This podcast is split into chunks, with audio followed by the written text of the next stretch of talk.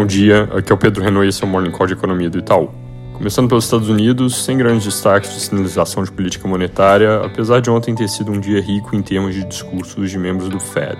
De forma geral, o que aconteceu é que cada um seguiu a sua abordagem recente, sem indicar mudanças de posição na margem mais importante foi a divulgação do Atlanta Wage Tracker, um termômetro de salários que ficou parado pelo terceiro mês seguido, no patamar de 5,3% de alta analisada. Isso é uma notícia ruim para recuo da inflação, principalmente depois que o payroll mais recente tinha mostrado salários desacelerando. Na China, saíram dados de comércio exterior de agosto com a cara um pouco melhor, vão na linha de que a economia pode mesmo estar tá fazendo um fundo do poço, que é a nossa avaliação, mas lembrando que não deve ter nada muito brilhante pela frente, essa fraqueza atual é em grande medida estrutural. No entanto, o mais importante que o dado de curto prazo é a notícia de que o governo, que já tinha colocado restrições para o uso de iPhones no alto escalão, também está expandindo essa restrição para funcionários estatais.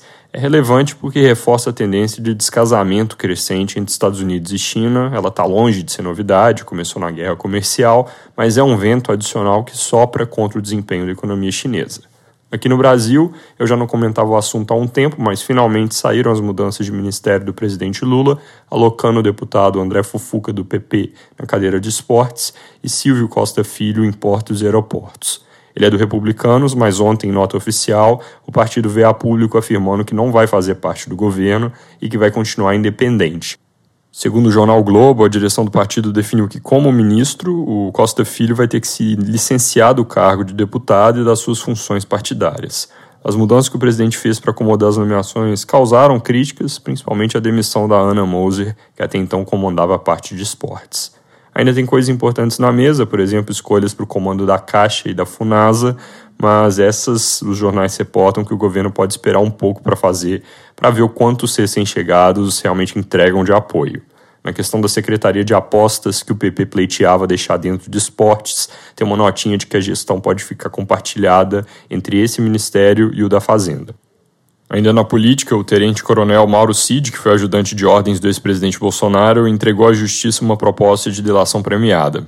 O ministro do STF, Dias Toffoli, assinou decisão que invalidou provas criadas no âmbito da Operação Lava Jato, que ele classificou como um dos maiores erros judiciários da história.